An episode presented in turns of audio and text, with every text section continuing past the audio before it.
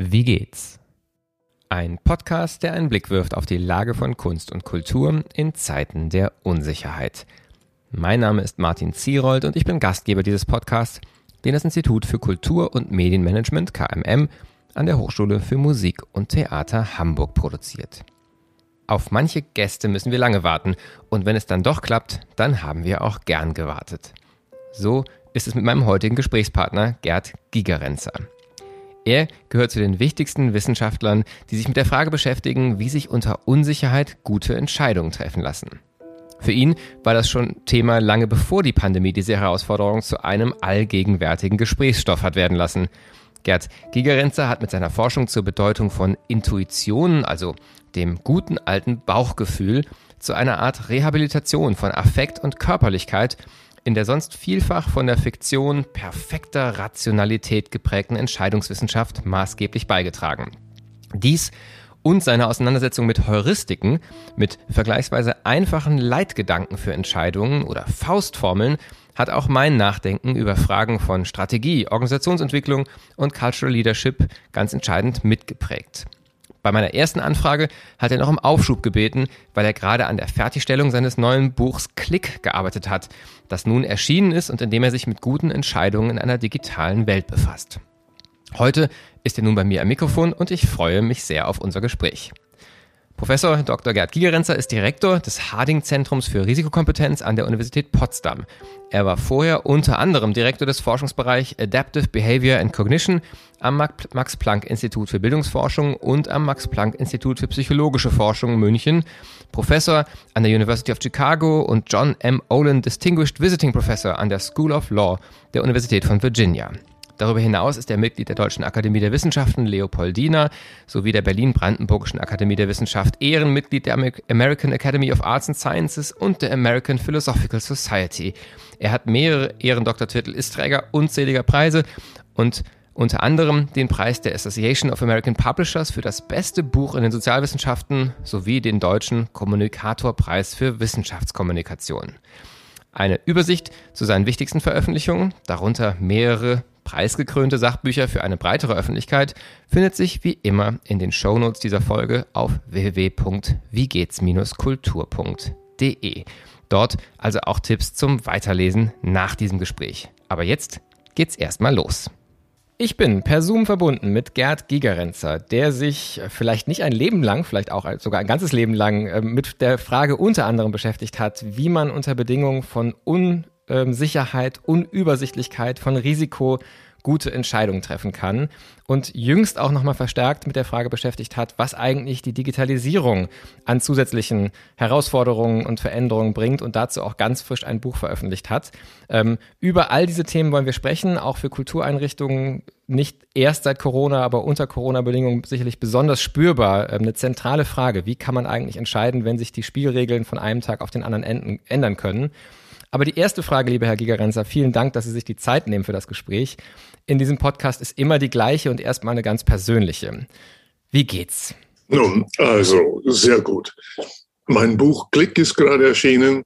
Ich gebe Interviews und Interviews und Interviews und vor allen Dingen äh, in einer Woche werde ich alles das hinter mir lassen und äh, zu meiner Familie fliegen, die im Moment in USA ist. Und darauf freue ich mich schon. Ah, wunderbar. Das heißt, dann ist das, dann kann man das Buch lesen und Sie können ein bisschen sagen auf das Buch verweisen und, und eine kleine Pause machen. Ähm, vielleicht, weil wir ja unter Corona-Bedingungen ähm, sagen immer noch sind letztlich und Sie gerade USA angesprochen haben und ja auch insgesamt auch als Forscher sehr international vernetzt sind. Ähm, wie erleben Sie aktuell die Situation? Ähm, ist es wieder einfacher möglich geworden, tatsächlich auch einfach international zu arbeiten, zu kollaborieren, äh, also zusammenzuarbeiten? Oder ist es gerade noch sehr schwer und man doch noch sehr stark unter Lockdown-Bedingungen auch in Ihrem Alltag, weil Sie ja. gerade so ganz konkret angesprochen haben, dass Sie gerade ähm, diesen internationalen Weg auch vor sich haben? Ja, also die, äh, ich habe hinter mir eineinhalb Jahre von äh, einem Leben an Zoom oder entsprechenden Medien. Die äh, Zeiten ändern sich. Also beispielsweise, ich bin im äh, Science Council, also Wissenschaftsrat vom ERC, das ist das Europäische Research Council. Und ähm, wir haben uns entschlossen, Also wir, das sind die 22, die da die Richtlinien geben, dass wir jetzt uns wieder persönlich treffen. Und das wird auch für die Gutachter sein, ähm, dass man, äh, wir haben alle bemerkt, die, es ist nicht nur, dass die persönliche Qualität leidet, sondern auch die wissenschaftliche Qualität leidet. Wenn man ähm, zum Beispiel die Gutachter, das sind so Gruppen von 10, 12 oder mehr Personen, wenn die alle an Zoom sind, dann findet das Gespräch nachher nicht mehr statt. Also man geht ins Abendessen und redet weiter über die Dinge, man tauscht sich auf, sondern jeder geht weg. Hm?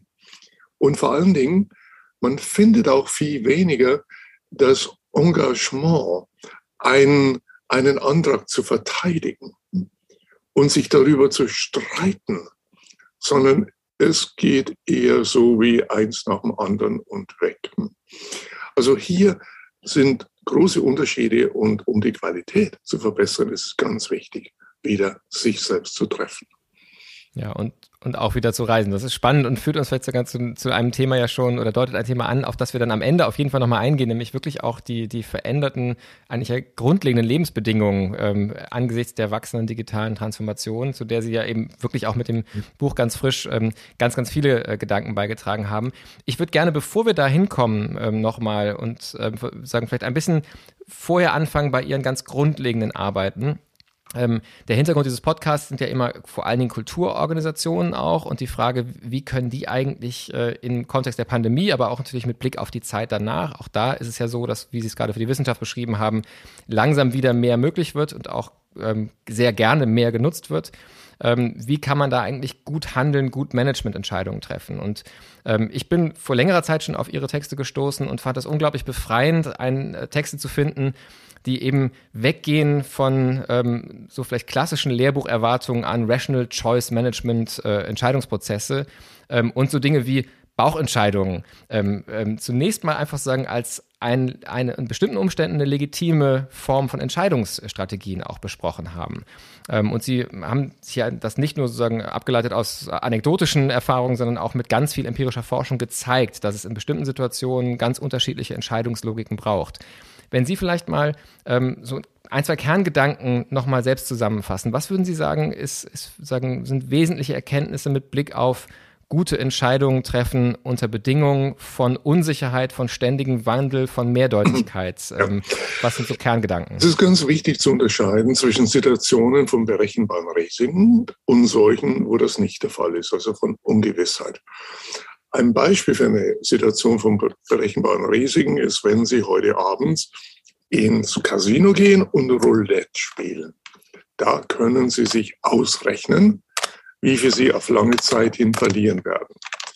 Dort brauchen Sie keine Intuition. Dort brauchen Sie eigentlich nichts außer Rechnen. Vielleicht Glück. Äh, meistens sind wir auch in anderen Situationen, wo wir die Risiken nicht oder nur teilweise berechnen kann, wo es also Ungewissheit gibt. Und dort hilft eben die klassische Entscheidungstheorie nicht sehr weit. Äh, und eine, und hier ist es wichtig, die Psychologie des Menschen ernst zu nehmen. Und das passiert nicht immer so, auch nicht in den Wissenschaften, wo man heute manchmal denkt, ja, wir haben doch Algorithmen, wir brauchen ja nicht mehr mitdenken. Und Google weiß alles besser und kennt einem zumindest besser als wir selbst. Und solche Geschichten werden uns erzählt. Nein, es ist ganz wichtig, äh, nämlich die, äh, die Fähigkeiten, die Menschen über die ganze Evolution hinweg bekommen haben und die über unser Bildungssystem weitergetragen wird, äh, wirklich diese ernst zu nehmen. Und dazu gehört eben auch Intuition. Und Intuition äh, ist definiert als eine, als gefühltes Wissen, was auf vielen Jahren von äh, Erfahrung beruht und äh, das schnell ins Gedächtnis kommt. Also man spürt, was man tun oder lassen sollte, aber wir können es nicht erklären und begründen. Also es ist keine Willkür, kein Sechsersinn, keine göttliche Eingabe und auch nichts, was nur Frauen haben. Wir Männer haben auch Intuitionen. Also ich beschäftige mich mit solchen Dingen, versuche die verschiedenen Fähigkeiten zusammenzukriegen, von Rechnen bis zur Intuition. Ähm, ich finde aber also diese Unterscheidung erstmal, wann ist was gebraucht oder gefragt, ähm, ganz, ganz zentral und wesentlich. Und das Beispiel vom Roulette zeigt ja schon so ein, ähm, ein Setting, in dem einfach wirklich klare Regeln mit klaren Wahrscheinlichkeiten, klaren Konsequenzen gelten.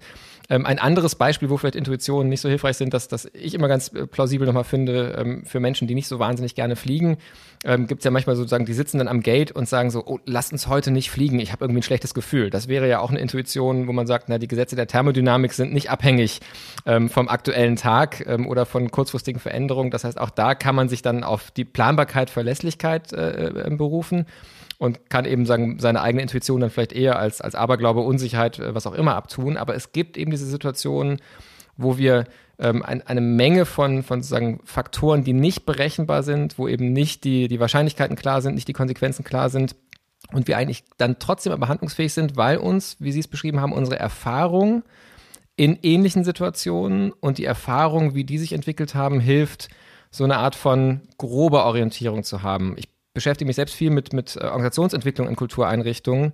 Ähm, und es, die Erfahrung zeigt, dass ganz viele Projekte in die Hose gehen. Und ganz oft stellt man im Rückblick fest, dass es einzelne Personen gibt, die dann sagen, ich hatte von Anfang an kein gutes Gefühl. Jetzt kann man natürlich da sagen, das ist Hindsight Bias, wie das ja so schön heißt. Also am Ende ist man immer schlauer und sagt dann, das habe ich von Anfang an geahnt. Aber es kann ja durchaus auch sein, dass es da wirklich Signale gab, die übergangen worden sind, weil eben auf so einer rein rationalen Ebene alles ganz plausibel klang und die PowerPoint-Präsentationen schon überzeugend waren. Ähm, aber eigentlich man vom Bauchgefühl ja schon geahnt hat, das wird so nicht funktionieren. Wie kriegt man so ein Bauchgefühl in der Organisation ähm, überhaupt sagen akzeptiert, weil wenn jemand sagt, ich habe ein schlechtes Bauchgefühl, dann äh, führt es doch wahrscheinlich auch heute noch meistens eher zu belächeln oder was ist da Ihre Erfahrung? Wie stark ist das schon angekommen? Also zu Ihrem Beispiel mit dem Passagier am Flughafen, der oder die etwas Angst bekommt, äh, das ist kein Beispiel für eine Situation, wo jemand mit viel Erfahrung urteilt. Es ist eher der Pilot, der spürt, heute stimmt irgendwas nicht mit dem Flugzeug.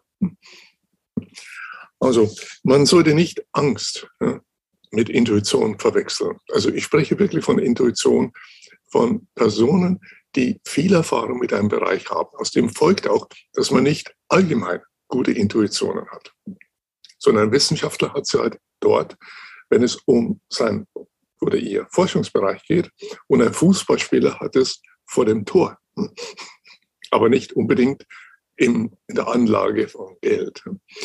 Also wie sieht es Wenn es um Impfentscheidungen geht, vielleicht auch. Äh, Sie fragen, wie sieht es aus in der Wirtschaft?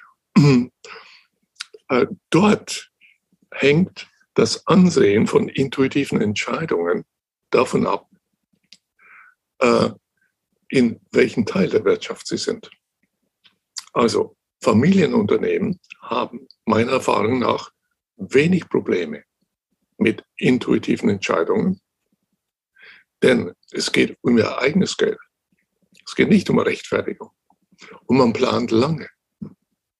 Und man weiß, dass die Erfahrung einem dabei hilft, selbst wenn man sie nicht im Moment erklären kann. Große Konzerne, etwa DAX-notierte Konzerne, haben große Probleme mit Intuition. Man hat Angst.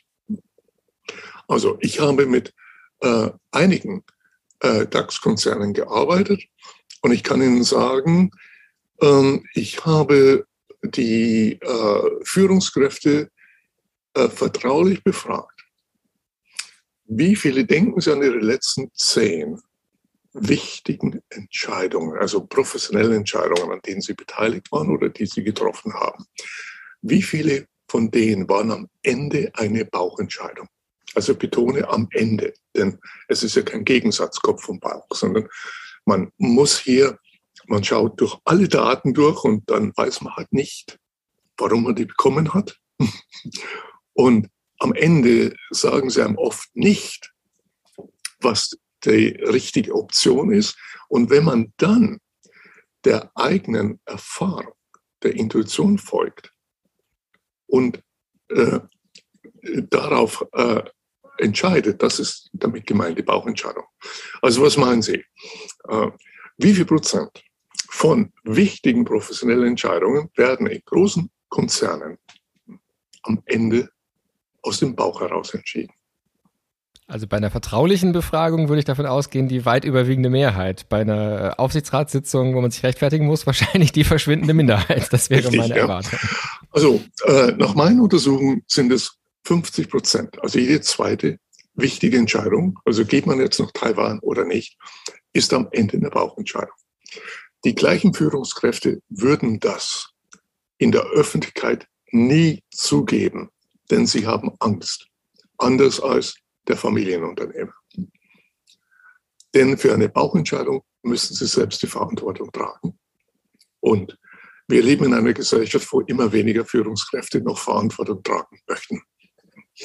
Ja, finde ich ganz spannend, dass, dass Sie diese Unterscheidung äh, sagen da als prägend äh, beschreiben, ähm, weil es zum Beispiel auch mit der Frage auf, ähm, wie wie Ziele formuliert werden, auch Strategien formuliert werden, ähm, ja sehr spannende Forschung gibt, die eben auch den Unterschied macht, dass angestellte Managerinnen und Manager häufig sehr viel stärker defensiv arbeiten, mit sehr klassischen Instrumenten arbeiten, die eigentlich nicht so passend sind, ähm, dann irgendwelche Ziele formulieren und im Prinzip dann so sehr nach Rezept vorgehen. Ähm, und es gibt ja dieses schöne Buch Effectuation von Sarah Saraswati, die sagt, in, in Familienunternehmen, wo tatsächlich sozusagen das Risiko auch selbst getragen wird, man aber deswegen auch nicht in Rechtfertigen kommt, viel stärker überlegt wird mit kalkulierbaren Verlusten. Also was kann ich mit dem machen, was da ist, was kann ich nicht riskieren. Ähm, und sie beschreibt das sozusagen in der Metapher des Kochens eben nicht als Kochen nach Rezept, sondern gucken, was man aus den Zutaten machen kann. Und das ist dann manchmal nicht so schmackhaft wie vielleicht Kochen nach Rezept, aber es schafft eben auch die viel größeren Innovationen, äh, die man sich vorher gar nicht vorstellen konnte.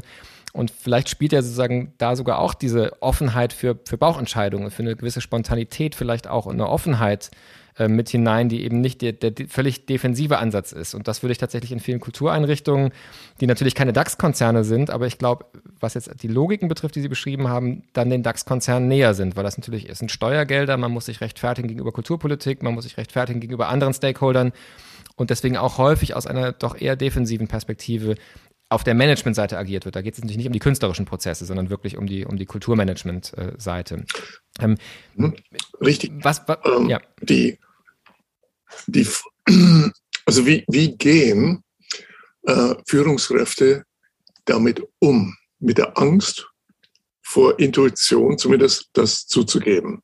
Übrigens, nach meiner Erfahrung, haben weibliche Führungskräfte weniger Angst.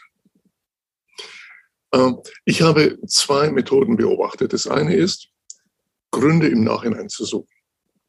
Und das andere ist defensives Entscheiden. Gründe im Nachhinein zu suchen. Also man stellt einen Angestellten ab, der dann nach einer Woche mit den Gründen kommt und da wird die Entscheidung, also faktenbasierte Entscheidung dargestellt. Das ist eine Verschwendung von Zeit, Geld und Intelligenz. Nur weil das man ist doch gerne auch der Auftrag an, an Unternehmensberatungen, oder? Das ist das nur ein Klischee die, aus Ihrer das Erfahrung? Das ist die teure Version davon ist, man stellt eine Unternehmensberatung ein, die dann auf 200 Seiten mit PowerPoint die schon getroffene Entscheidung begründet. Also in welcher Kultur leben wir? Jetzt fragen Sie sich ja, wie oft passiert denn das? Dass Unternehmensberatungen im Nachhinein schon getroffene Entscheidungen begründen. Nun, ich habe mit einigen großen Unternehmensberatungen gearbeitet und habe äh, nach einem Vortrag dort äh, den Principal gefragt, über ähm, das Mittagessen wären Sie denn bereit, mir zu sagen, wie viele Ihrer Kundenkontakte darin bestehen, dass Sie schon getroffene Entscheidungen im Nachhinein begründen. Er sagte zu mir, Herr Gigerenzer, wenn Sie meinen Namen nicht nennen, sage ich es Ihnen, es ist mehr als 50 Prozent. Also hier, was man da sieht hier, eine äh, zum Teil dysfunktionale Welt in der Wirtschaft, die angeblich, wo marktwirtschaftliche Prinzipien die, und wo man übersieht, dass unter der Marktwirtschaft Prozesse ablaufen, die also mit einer Begründungskultur zu tun haben, wo man nun äh, jemand anders sucht, der Verantwortung übernimmt und begründet, was weiß ich noch, oder noch schlimmer, defensiv entscheidet. Und das hatten Sie gerade genannt. Also defensive äh, Entscheidung bedeutet nochmal was anderes, nämlich man glaubt oder spürt, Alternative A ist das Beste. Jetzt lässt man es aber nicht begründen von einer Beratungsfirma, sondern man geht weg von der Alternative A und verfolgt eine Alternative B, eine zweitklassige, äh, aus dem äh, wesentlichen Grund, wenn bei A was schief geht, steht man in der Verantwortung. Und wenn bei B was schief geht, das ist dann etwas, was die anderen auch schon machen, zum Beispiel, dann ist man nicht so in der Verantwortung. Also defensives Entscheiden bedeutet, dass man sich als Führungskraft gegen die Interessen des eigenen Unternehmens entscheidet oder gegen die Kunden und im Wesentlichen sich selbst schützen möchte. Das beschreibt jetzt sehr den, den wahrscheinlich Status quo in vielen Organisationen. Diese beiden Möglichkeiten, ja. sozusagen begründen mhm. im Nachhinein oder defensives Entscheiden. Haben Sie Beispiele für Organisationen, die eine Art Kulturwandel vollzogen haben, die also ähm, obwohl sie vielleicht nicht klassische Unter Familienunternehmen sind, äh, wo es gelungen ist, äh, sagen, andere Entscheidungsstrategien wie das Entscheiden über Intuition ähm, ernster zu nehmen und sagen, zu einer zulässigen Begründung werden zu lassen? Und was, was braucht es dafür, dass das gelingen kann? Also ähm, ähm, zuerst nochmal zur Frage, wie oft passiert das in defensives Entscheiden in großen Unternehmen? Wie gesagt, nach Aussagen der Führungskräfte, wiederum in vertraulichen Untersuchungen, ist jede zweite, jede dritte wichtige Entscheidung defensiv. Das heißt, aus den Augen der Führungskräfte zweitklassig. Und so, was kann man dagegen machen? Also, einer der Gründe ist eine negative Fehlerkultur. Negative Fehlerkultur bedeutet, dass man davon ausgeht, Fehler dürfen nicht passieren. Passiert einer, kehrt man ihn unter den Teppich. Gelingt das nicht, dann sucht man einen Schuldigen dann schützt sich jeder. Aber genau das positive Fehlerkultur bedeutet, dass man äh, davon ausgeht, dass Fehler immer wieder passieren würden. Passiert ein Fehler, nimmt man diesen als Information, um die Ursachen zu finden und sie zu beseitigen, nicht um jemanden zu beschuldigen. Und äh, das ist einer der Wege, äh, den man gehen kann, um aus einer ja, um aus einem Unternehmen, wo viele der Mitarbeiter im Wesentlichen beschäftigt sind, sich selbst zu schützen. Und äh, die eine etwas zu nehmen, wo diese Verschwendung von Zeit und äh, Einsatz nicht mehr da ist. Also es gibt ja Institutionen in Deutschland, die es geschafft haben, positive Fehlerkulturen zu haben. Ein Beispiel ist Lufthansa, und zwar die Cockpit-Kultur, also nicht unbedingt die, ja, die Pack-Ablieferungskultur. Und wo man eine Anzahl von Mitteln hat, zum Beispiel eine sogenannte Critical Incidence Reporting Stelle in München, wo also so äh, ja, unvorhergesehene fast Unfälle berichtet werden nicht mit dem Ziel, einen Schuldigen zu finden, sondern mit dem Ziel herauszufinden, was kann man machen, damit es nicht mehr passiert. Denn es ist ja nicht so, dass die Unfälle im Wesentlichen durch irgendwelche äh, sozusagen Fehlschaltungen im menschlichen Gehirn passieren, sondern es hat viel mit der Arbeitsstruktur, mit der Zeiteinteilung, mit anderen Dingen, die nicht durchdacht oder abgestimmt sind, zu tun. Und äh, also hier muss man auch weggehen von den Ideen, die heute vorherrschend sind in der Verhaltensökonomie, wo so gut wie jedes äh, das Unglück darauf zurückgeführt, dass die Leute entweder overconfident oder irgendwas anderes im, im Kopf haben. Das ist eine meist völlig falsche Einschätzung der Sache. Also, äh, es gibt positive Fehlerkulturen, Critical Incidence Reporting Strategien ist etwas und dann äh, andere Situationen wie zum Beispiel äh, bei Lufthansa, also hat man ja auch die ganzen Protokolle, die man durchgeht, die Checklists. Im Vergleich dazu, in medizinischen Krankenhäusern hat man das sehr oft nicht. Hm. Auch die Critical äh, Incidence Reporting, das funktioniert nicht so richtig. Und beides sind kommerzielle Systeme. Ja? Und die einen kriegen es hin und die anderen kriegen es nicht hin.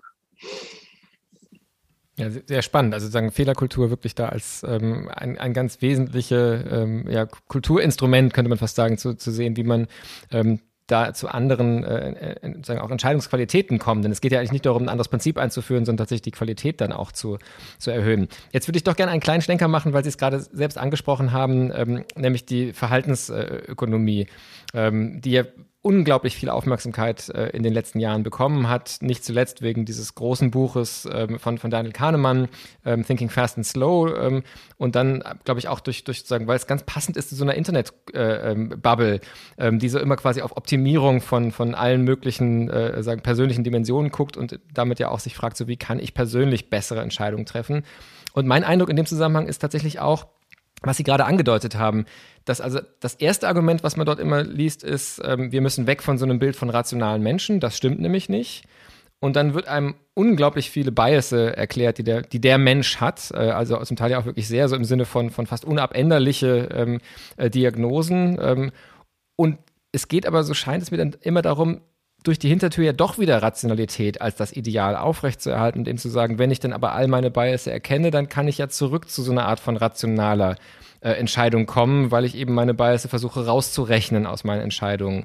Ähm, würden Sie sagen, dass das auch der Unterschied zu Ihrem Ansatz ist, dass es am Ende vielleicht gar nicht mehr um Rationalität geht, sondern eher um Stimmigkeit, könnte man sagen, oder, oder Passung von Entscheidungen als irgendwie so eine vermeintlich objektive, beste, rational äh, begründbare Entscheidung? Also Sie haben das richtig erkannt. Die, äh, die Verhaltensökonomie von Kahnemann, äh, früher Amos Tversky und äh, Thaler und Sunstein und vielen anderen, ist ja nur eine Form von Verhaltensökonomie. Sie hatten vorher Saras genannt. Saras ist eine Schülerin von Herbert Simon, eine der letzten. Und äh, Herbert Simon hat eine völlig andere Vorstellung von Verhaltensökonomie, nämlich er hat Homo economicus als das Ideal für alle Entscheidungen kritisiert. Und im Wesentlichen hat er gesagt, unter Ungewissheit ist es sinnlos. Hm. Ja. Hm. Die, äh, die Kahnemannsche Richtung akzeptiert Homo economicus als anscheinend das Modell für alles und untersucht, ob Menschen davon abweichen und wenn sie das tun, dann ist die, das Problem wird nicht in der Theorie, in Homo economicus gesehen, sondern im Menschen. Und das sind dann sogenannte diese Biases. Wikipedia bietet ihnen irgendwas an die 200 an, hm, ganze Palette. Ich habe in meiner Forschung die, äh, äh, den Weg von Herbert Simon weitergegeben und untersucht, wie man denn unter Ungewissheit vernünftige Urteile machen kann. Unter Ungewissheit weiß man typischweise nicht, was das Richtige ist. Also von uns, wir wissen nicht, wie es mit Corona im Moment weitergeht. Wir wissen nicht, wer der ideale Lebenspartner ist. Aber wir können herausfinden, ob jemand besser ist als der andere. Also Optimierung ist weg. Und Homo economicus ist ja definiert, obwohl es da auch ganz verschiedene Ansichten darüber gibt, wer sich hinter dem wirklich verbirgt. Ja. Aber die, es ist eine typische Definition von äh, Rational Choice ist, sind Konsistenzaxiome. Also es geht darum, dass man konsistent urteilt, Bayesianisch urteilt und so weiter.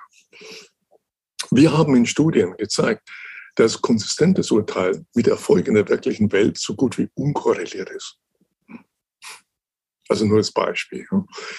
Und ich halte die Verhaltens, diese Weg von Verhaltensökonomie, wo man an Homo economicus als die Richtlinie für gutes Verhalten in allen Situationen, einschließlich Ungewissheit, festhält und dann auch nach Abweichungen sucht für einen Irrweg. Denn man wird nicht herausfinden, wie soll man in einem Betrieb gute Entscheidungen machen. Wie soll man jemand einstellen? Alles, was es liefert, ist, sind sogenannte Fehler, die man vermeiden soll. Ja. Man kommt also eigentlich wieder zu Defensivstrategien auch, ne? weil man sagen an der Stelle auch wieder eher sagen vermeidend als als sozusagen aktiv ähm, sagen ein, einem positiven sagen Ideal folgend äh, agiert. Ähm, ich ich würde gerne nochmal zurückkommen auch auf, auf die Entscheidungsstrategien. Fand das aber gerade sehr sehr sehr spannend nochmal auch zur Einordnung, weil ich eben auch so wahrnehme, dass einfach die die Aufmerksamkeit gerade sehr stark bei diesem von Ihnen gerade nochmal kritisierten Strang ist. Ähm, wir haben bisher ja so als eine Möglichkeit unter Unsicherheit zu zu ähm, handeln, zu handlungsfähig zu bleiben über die Intuition Kommunikation gesprochen. Es gibt ja aber noch eine ganze Reihe mehr und in Ihren Büchern beschreiben Sie auch, äh, auch ganz unterschiedliche Ansätze. Einen, der mich ähm, auch, auch sehr, ähm, also so, der, wo ganz viel Resonanz beim, beim allerersten Lesen sofort da war, weil er der Heuristiken. Ähm, ich komme selber so ein bisschen aus dem systemischen ähm, Beratungskontext auch, wo man ja auch viel versucht, über Glaubenssätze erstmal sagen, zu verstehen, wie Menschen sagen, sich steuern und entscheiden. Und mir schien da eine große Nähe zu sein, dass Heuristiken ja oft so ganz verdichtete Aussagen sind, die eben auch Handlungsoptionen bieten. Ein Beispiel, das mir total präsent geblieben ist, ähm, steht in einem ihrer Bücher, ich weiß gar nicht mehr genau in welchem, ist dieser Satz, wo eine Führungsperson gesagt hat, mein Führungsprinzip ist, finde gute Leute und lasse ihre Arbeit tun. Richtig, ja. Ähm, und ich finde ganz, ganz wunderbar, dass sozusagen in diesem ganz ja eigentlich fast sagen, erstmal auf den ersten Blick unschuldig, banal, schlichten Satz ähm, man sich sofort vorstellen kann, in wie viel unendlichen Situationen man mit dieser Haltung, mit, diesem, mit dieser Heuristik tatsächlich sehr klar sofort weiß, was gilt es hier zu tun als Führungskraft? Was ist jetzt gerade meine Aufgabe? Ähm, vielleicht können Sie noch mal ein bisschen mehr sagen zu, zu sagen Heuristik, Heuristiken in Ihrem Verständnis als so einer weiteren Möglichkeit, eben auch unter Unsicherheit ähm, ähm, handlungsfähig zu sein. Uh, Herbert Simon hat über Heuristiken gearbeitet zum Beispiel über Satisficing. Satisficing ist für eine Situation, wo Sie eine Option suchen aus vielen, vielen und unter Ungewissheit. Und die, äh, wenn Sie die beste Option äh, suchen, dann können Sie bis zum Ende Ihres Lebens suchen. Also Satisficing hilft, schnell eine gute Entscheidung zu treffen in Situationen, wo Optimierung eine Fiktion ist. Also man hat ein Anspruchsniveau und wenn nun äh, das, was man sucht, äh, das erste Objekt, was dann dieses Anspruchsniveau erreicht, das nimmt man dann, kauft man etwa hm, ein Haus oder eine Hose und dann tut man was anderes. Und wenn man, wenn man nichts bekommt, hat man zu hohes Anspruchsniveau, dann muss man halt runternehmen und so weiter. Das ist die Art und Weise, wie äh, in vielen äh, Geschäft, äh, vielen Bereichen von äh, Wirtschaft Entscheidungen getroffen werden. Also wir haben etwa die äh, BMW, gebrauchte BMW-Händler, hm? also Händler für gebrauchte BMW, wie verkaufen sie das? Ja, die können nicht nun ausrechnen, was der richtige Preis ist, sondern sie nehmen einen Preis, typischerweise hoch über dem Mittelwert, und dann warten sie einen Monat. Und wenn es nicht verkauft ist, gehen wir runter um 5%, wartet einen Monat und so weiter. Und da gibt es verschiedene Varianten, die, die diese Händler anpassen.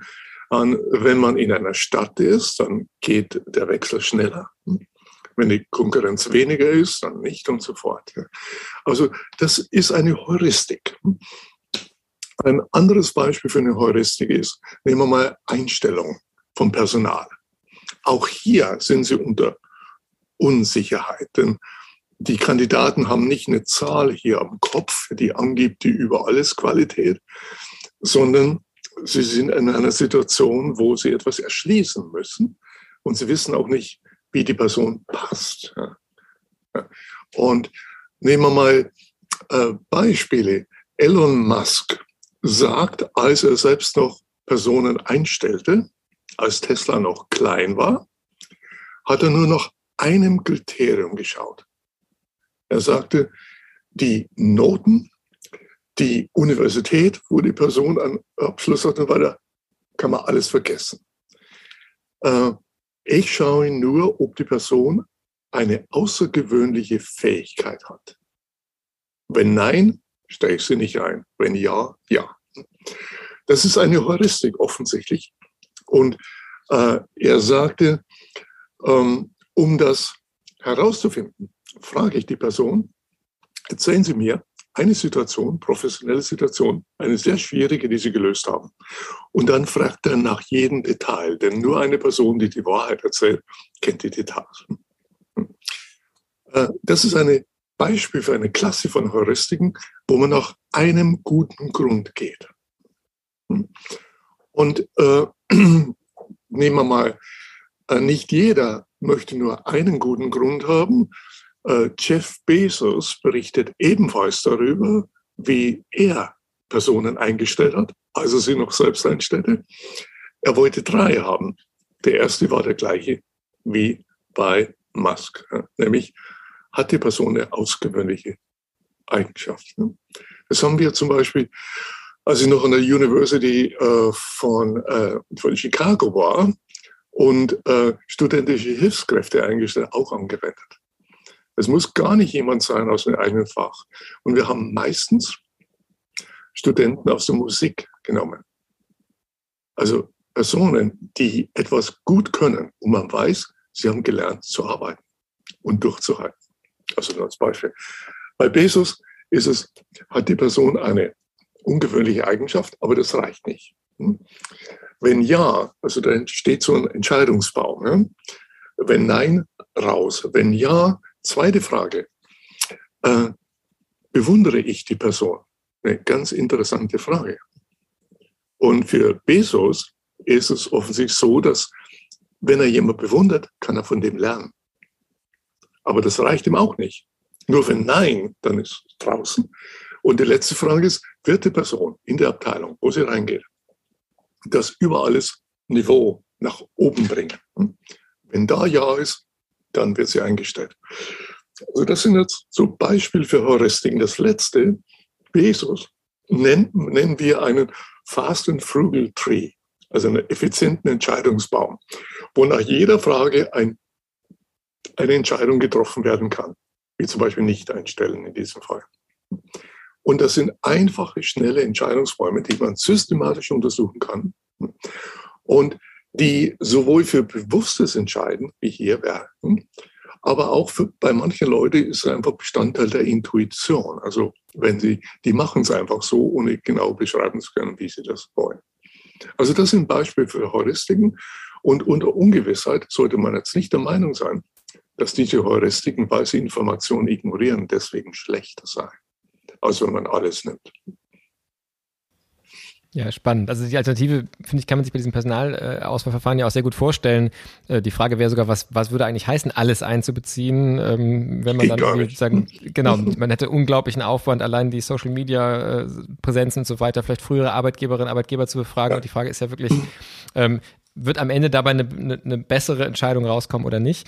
Ähm, ich würde gerne nochmal äh, sagen, versuchen zu gucken, wie man eigentlich Heuristiken in ihrer Qualität äh, auch bewerten kann. Und finde da auch die Personalauswahl ist ein unglaublich gutes äh, und hilfreiches Beispiel, weil es einfach auch vielen Menschen auch wieder auch im Kulturbereich ja als, als Herausforderung bekannt ist. Und ähm, es gibt ja eine Heuristik, die, die vielleicht so eine ganz klassische, vielleicht auch eine sehr deutsche ist ähm, für Personalauswahl. Würde ich mit der Person ein Bier trinken gehen? Das sagen ja auch viele äh, Menschen, dass sie im Auswahlverfahren am Ende oft es für sie um diese Frage geht. So, möchte ich mit der, würde ich mit der Person auch privat sozusagen Zeit verbringen wollen? Und man kann ja einerseits an, der, an dieser Form von Heuristik äh, sagen, dass die sicherlich auch sehr hilft, Entscheidungen zu treffen und wahrscheinlich auch für bestimmte Anforderungen auch gute Entscheidungen mit Blick auf einfach erstmal Kompatibilität zu treffen. Aber man kann sich gerade an der Heuristik auch zeigen, dass sie massiv zur Reproduktion äh, in Organisationen führt des Immergleichen und eben genau sozusagen diese Frage zum Beispiel von, kann ich von der Person lernen? Ähm, das sind ja manchmal die, die einem auch nerven, von, denen, von denen man nervt, äh, von denen man was lernt, mit dem man gerade vielleicht nicht das Bier trinken würde.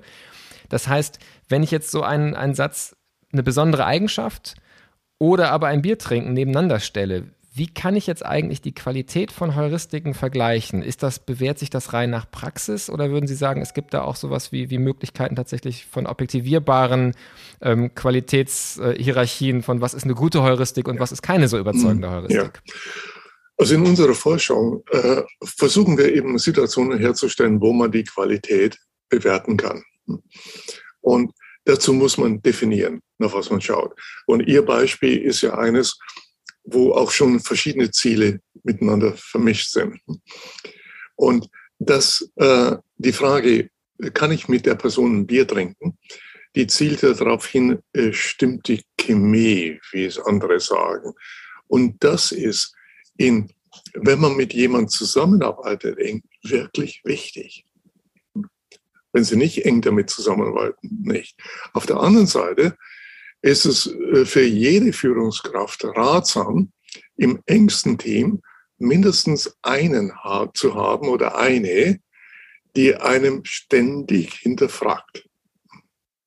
Also ich habe das in meinen Forschungsgruppen auch immer gehabt. Ich habe auch alle meine Postdocs und Mitarbeiter angewiesen, nämlich mich selbst zu kritisieren. Also, also ich war früher in den USA und wo das Klima etwas weniger hierarchisch ist als in Deutschland und als ich den Ruf an Max Planck annahm und Max Planck Direktor wurde, hatte ich eine Angst, nämlich, dass mich dann niemand mehr kritisiert. Aus diesem Grund, und nicht nur aus diesem, aber habe ich mir von der University of Chicago mehrere meiner Studenten mitgenommen. Und von denen ich wusste, dass in dem Moment, wo sie nicht meiner Meinung sind, sagen sie das. Und ich muss mich damit auseinandersetzen. Also äh, hier muss man verschiedene Ziele zusammenbringen. Und äh, Heuristiken sind ja nicht nur individuelle Handelsanweisungen, sondern eben auch, man kann Heuristiken nehmen, um eine Gruppe, die Zusammenarbeit zu machen. Also ich habe immer äh, versucht, offene Türen, einschließlich meiner, um vier Uhr jeden Tag Kaffee und Tee für eine halbe Stunde oder so. Das ist keine Verschwendung von Zeit. Dabei wird so viel gewonnen für die andere Zeit. Und vor allen Dingen, niemand muss hin, sondern die Leute machen es selber. Und äh, versuche, alle Menschen auf einem Flur zu haben und nicht in verschiedenen Stockwerken. Auch wichtig, weil viele Menschen verhalten sich immer noch so, als lebten sie in der Savanna, wo man die anderen nicht oben in den Bäumen oder unter Grund sucht, sondern auf der Ebene. Und, und wenn es ein, in einem anderen Haus ist, dann wird es schon sehr schwer mit der Zusammenarbeit. Also hier gibt es viele Prinzipien, die man überdenken kann, ganz bewusst so, nach denen man so eine Gruppe planen kann. Was, was ich noch dazu ähm, sagen, als, als eine weitere Dimension spannend fände, ähm, mit Ihnen zu besprechen, wäre so die Frage von, von wirklich normativen und, und Werteorientierung auch in dem Zusammenhang. Wir haben ja bisher, ähm, würde ich sagen, einfach nach, nach, nach Entscheidungen geschaut, die sich dann in der Praxis gut bewähren. Ähm, jetzt steckt in so einem Satz wie finde gute Leute und lasse ihre Arbeit tun, ja eigentlich bis hin zu einem Menschenbild was drin. Ähm, das, das ist dann wirksam, wenn ich auch daran glaube, dass eben gute Leute intrinsisch motiviert sind und vor allen Dingen dann aufblühen, wenn ich eben nicht irgendwie Mikromanagement betreibe. Wenn ich aber in meinem Menschenbild äh, eher die Vorstellung habe, dass Leute mich vielleicht betrügen wollen und es besser ist, irgendwie ihnen ständig über die Schulter zu gucken, werde ich nicht zu diesem Satz kommen. Das heißt, in den Heuristiken steckt ja wirklich von so ganz grundlegenden äh, Annahmen, Werteorientierung und so weiter häufig auch was mit drin. Ähm, Richtig. Würden Sie sagen, dass das essentiell ist und, ähm, und, und, und kann man da dann eigentlich auch noch bewerten von was, was ein guter Wert und was ein schlechter Wert ist? Ähm, oder ist das total kontextabhängig? Ähm, welche Dimension spielt das? Welche, welche, Rolle spielt das? Es ist richtig. Äh, nehmen wir mal Führung. Die, ähm, ein großer Teil der Forschung, der Psychologieforschung oder anderer Forschung zur Führungskultur denkt über, über Persönlichkeit, über äh, Stile oder etwas nach. Ich denke über Heuristiken nach. Heuristiken sind Handlungsanweisungen. Zum Beispiel äh, das, was Sie hatten, stellen Sie gute Leute ein und lassen Sie ihre Arbeit tun. So hire well, let them do their job. Äh, das ist eine Heuristik, die sozusagen in der wir nennen das die adaptive Toolbox, die adaptive Werkzeugkiste einer Führungskraft ist oder nicht drin ist. Und Führungskräfte, die mit dieser Heuristik arbeiten oder ganze Institutionen, die schaffen A, Qualität also Higher Well, dass man sich wirklich ransetzt und alle zusammen versuchen, die besten Leute zu kriegen. Und dann äh, lass sie ihre Arbeit tun. Und das schafft Vertrauen. Und nicht der klein äh, und kurzzeitigen Kontrolle. Also, nochmal ein Beispiel. Als äh, äh, in meiner Zeit als Max-Planck-Direktor hat man die Möglichkeit, äh, also die Max-Planck-Gesellschaft geht nach dieser äh, Heuristik vor. Also man äh, braucht oft sehr lange, bis man einen neuen Direktor, also es gibt ja 80 Max-Planck-Institute, jedes hat mehrere Direktoren, findet. Aber dann haben die Personen die Freiheit äh, zu tun ja, und auch Wege zu gehen, die neu sind. Und das ist eigentlich das Ziel. Ja. Nicht das, was schon da ist, noch ein bisschen besser zu machen, sondern neu Türen zu öffnen. Und äh, das ist, äh, darin liegt nach meiner Ansicht einer der Gründe für den Erfolg der Max-Planck-Gesellschaft. Das hat man ja auch wieder an den letzten Nobelpreisen gesehen.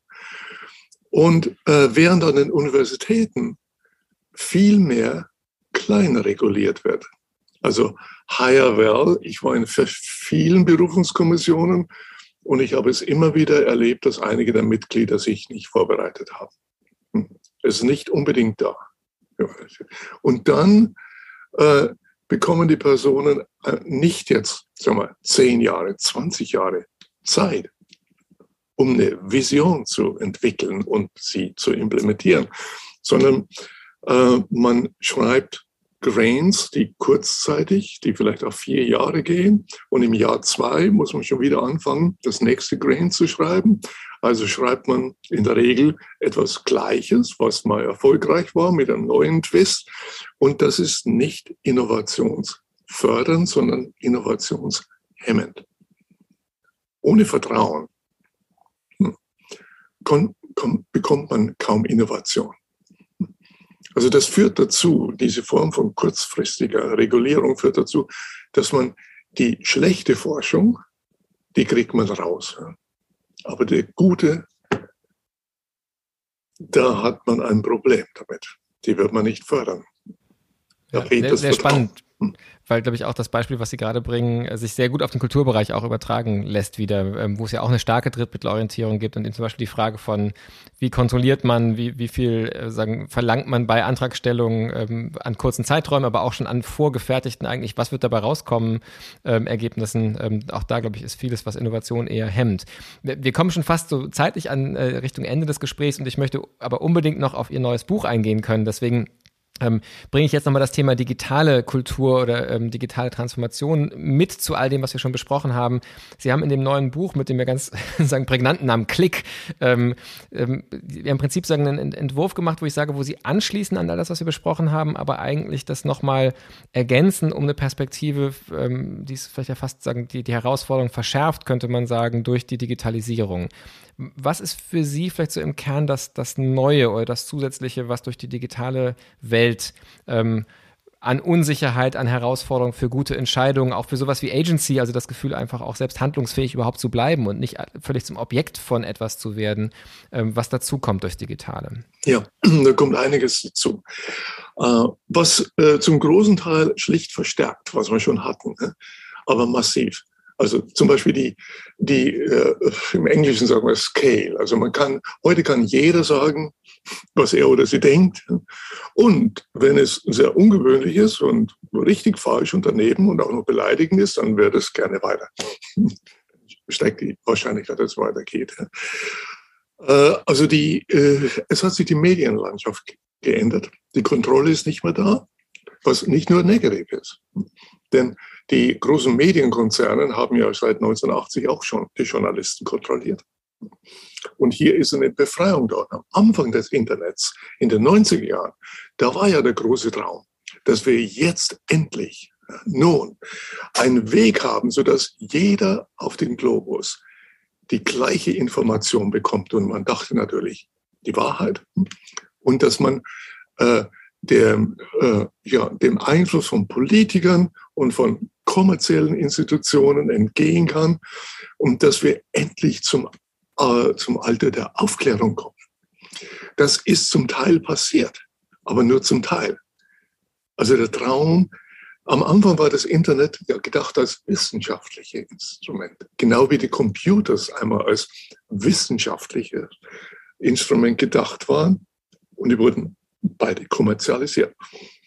Und heute haben wir ein Internet, was äh, zum großen Teil durch personalisierte Werbung geregelt wird. Also die Kunden von Facebook und Google sind eben nicht die Nutzer, sondern es sind die Werbekunden. Und es ist ein Geschäftsmodell entstanden, äh, Zahlen mit deinen Daten, das äh, meines Erachtens die äh, auch schon die Algorithmen, die dort anwendet, die sind darauf eingestellt und die führen halt dazu, dass äh, alles gemacht wird, damit der Nutzer mehr Zeit verbringt und auch zu mehr extremeren Inhalten, etwa bei YouTube, hingelegt wird. Also das kann man nicht mal als den, äh, ja, das Ziel der Aufklärung, sondern zum Teil geht es in die andere Richtung hin. Und wir müssen etwas tun. Wir müssen selbst etwas tun, um das Internet zu retten, wieder dorthin zu bringen, wo wir es mal hatten. Ne? Und nicht zum Sklaven von personalisierter Werbung oder von Staaten zu werden, die, die uns immer mehr überwachen und aushören. Denn wir gehen schlafwandelnd in die Überwachung, in die kommerzielle und in die staatliche. Und die Politiker gehen voraus. Haben Sie im letzten Wahlkampf in Deutschland, wo jeder das Wort Digitalisierung im Mund hatte, etwas über das Problem der mangelnden Privatheit, der fortschreitenden Überwachung der Menschen und der Entmündigung der Menschen gehört. Mit Entmündigung meine ich zum Beispiel, dass Sie und ich gezwungen sind, wenn Sie am Internet irgendeine Webseite äh, äh öffnen möchten, dann äh, eine Einverständnis zu erklären, eine Einverständnis zu einer, äh, ja, zu Datenschutz heißt es meistens oder allgemeine Geschäftsbedingungen, die so geschrieben ist, dass Sie sie nicht lesen können. Also sie sind zu lang, sie sind auf einem akademischen Niveau geschrieben und vor allen Dingen zeigen Studien, dass wenn Sie alle diese äh, Einverständnisse lesen äh, würden, die Sie rechtlich binden, dann bräuchten Sie ungefähr 30 Arbeitstage pro Jahr. Das lässt unsere Unsere Regierungen lassen das zu, dass solche allgemeine Geschäftsbedingungen gemacht werden. Ich war im Sachverständigenrat für Verbraucherfragen. Wir haben dem Ministerium für Justiz und Verbraucherschutz vorgeschlagen, dass man alle diese Dinge auf eine Seite, 500 Worte, reduziert, um Klarheit schafft für den Nutzer. Im Moment äh, sind wir in einer Situation, wo wir äh, gezwungen sind, uninformiert einzuwilligen. Das sind nur so Beispiele dafür, für die Entwicklung, in die wir gehen. Und äh, was wir brauchen ist auf der einen Seite Nutzer, die sich das nicht gefallen lassen, die dann auf andere Suchmaschinen gehen oder andere Wege finden und auch Regierungen, die einen Biss haben und sich nicht durch den Lobbyismus von großen Tech-Konzernen um die Finger wickeln lassen. Ja, also finde ich eine sehr, sehr prägnante Beschreibung und so eine Frage, ähm, die sich wahrscheinlich gar nicht kurz beantworten lässt, aber die ich äh, einfach sagen noch, noch mal zumindest aussprechen möchte. Ähm, mein Eindruck ist, dass ein weiteres Beispiel ist, was Sie gerade ähm, sagen, gebracht haben, so eine digitale Welt. Man könnte aber auch Fragen von, von Klimawandel und Nachhaltigkeit anführen, wo es diese unglaublich schmerzhafte ähm, ähm, Gap gibt zwischen Erkenntnis, die eigentlich ja durchaus präsent ist, auch in der öffentlichen Diskussion, zumindest in bestimmten Kreisen, aber tatsächlich völligem Widerspruch in der eigenen Praxis und das sogar bei den gleichen Menschen. Ähm, also sagen wir, wir können uns völlig einig darin sein ähm, und trotzdem ähm, geht man kurz danach dann eben dann doch wieder auf seinen Twitter-Account und weiß man, dass man genau partizipiert an genau diesem Spiel, was Sie gerade beschrieben haben. Ähm, können Sie auch als Psychologe ähm, da, da Hoffnung machen, dass es, äh, dass es gelingt, diese Gap aus, aus Erkenntnis und, und Handeln ähm, ähm, irgendwie zu überwinden? Oder ist das auch Teil des Menschseins, dass das so unglaublich äh, schmerzhaft schwierig ist? Ich habe dieses Buch Klick dafür geschrieben. Das, den, den Menschen die Augen aufgehen. Denn wir sollten auch nicht unterschätzen, äh, es gibt den Gap, ja, aber es gibt auch so viel Unkenntnis. Zum Beispiel zeigt eine Studie aus Stanford mit über 3000 Digital Natives, dass die meisten, also 96 Prozent von ihnen nicht wissen, wie man die Vertrauenswürdigkeit einer Webseite einschätzt. Also die wissen, kennen zum Beispiel nicht die Technologien, dass man die Seite erstmal verlassen muss, bevor man sie liest. Laterales Lesen oder Klickdisziplin, nicht auf das erste Ergebnis zu klicken und so weiter. Die, die, äh, die meisten Deutschen nach unseren Studien wissen nicht, dass möglicherweise ihr Smart TV, also ihr intelligenter Fernseher, alles aufzeichnet, was sie an persönlichen Gesprächen führen und das man ja, weiterleitet, wo es analysiert wird und was immer damit gemacht wird. Also hier ist eine massive Erkenntnis. Es ist ja auch nicht mal so, dass äh, jeder weiß, dass die ersten Ergebnisse auf Google, hm, äh, wo Anzeigeklein dazu wirklich Werbung sind. Und Google sorgt auch dafür, früher war es gelb unterlegt, dann hat man nur noch das Wort Anzeige gelb gemacht und jetzt ist das Gelb ganz verschwunden. Und das hängt am Geschäftsmodell.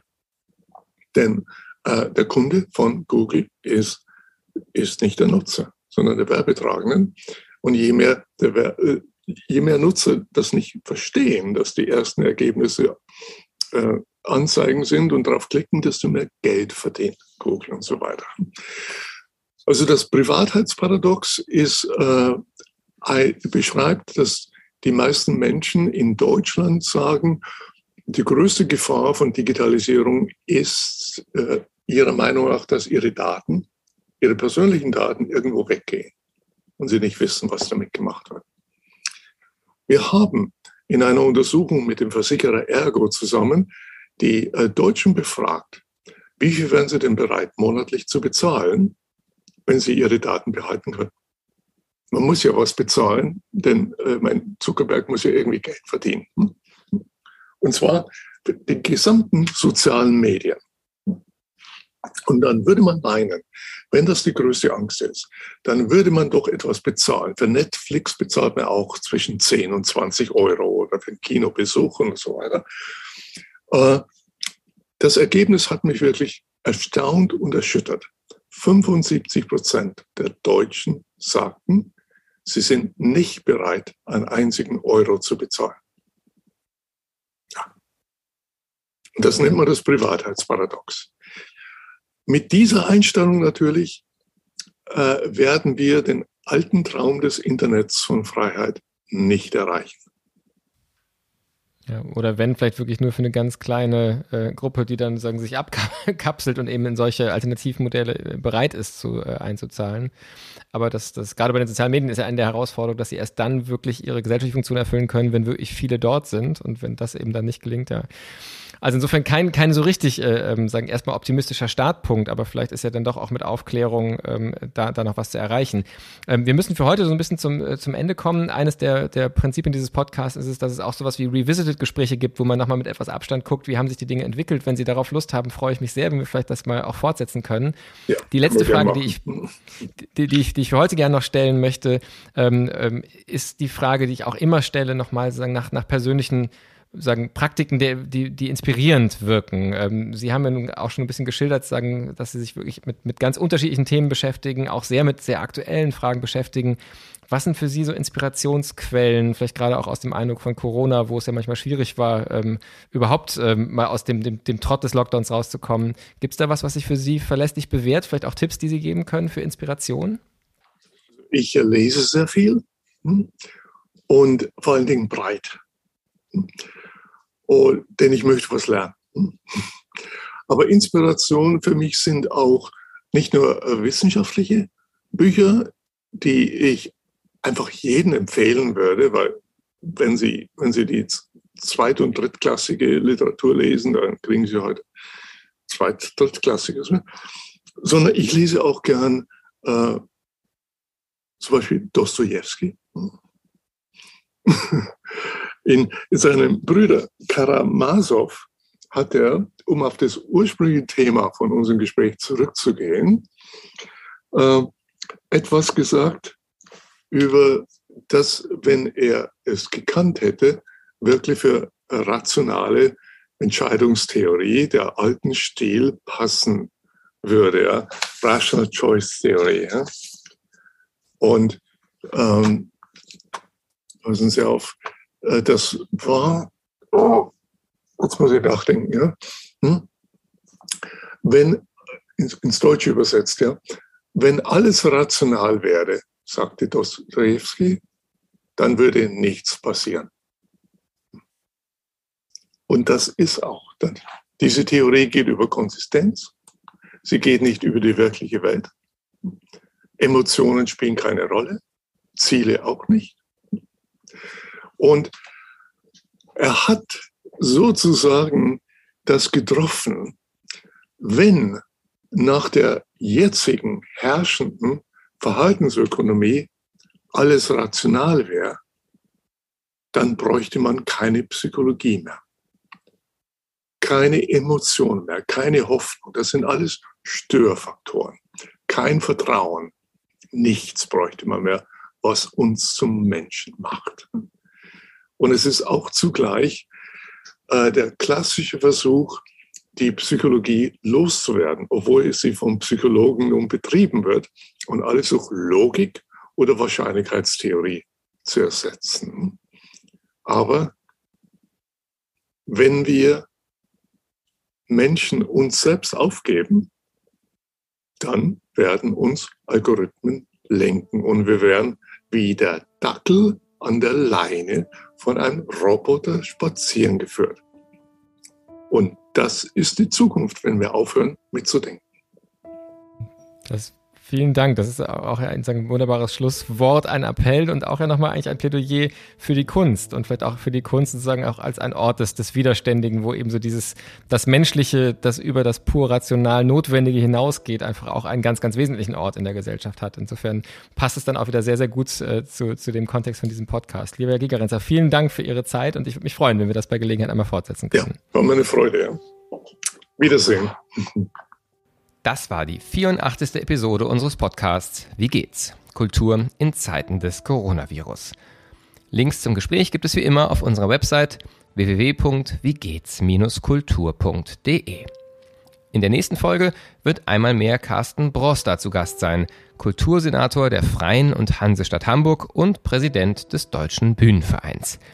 Mit ihm blicke ich fast schon traditionell zurück auf das vergangene Jahr, spreche über seine Erwartungen an die Kulturpolitik des Bundes in der neuen Bundesregierung und reflektiere unter anderem darüber, wie es gelingen kann, aus der allgemeinen Corona-Erschöpfung in Kultur und Gesellschaft herauszufinden. Ich freue mich auf das, was kommt. Für heute bis bald. Passen Sie gut auf sich auf.